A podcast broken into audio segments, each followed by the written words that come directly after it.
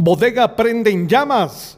En la colonia Vía Esperanza del municipio de Cunén, departamento de Quiché, se registró un incendio estructural en el interior de una bodega de textiles, lo que provocó pérdidas materiales. Personal de bomberos municipales departamentales de la estación número 14 del referido municipio destacaron la unidad RD83 con equipo contra incendios para controlar las llamas y así evitar que se propagara a otras viviendas.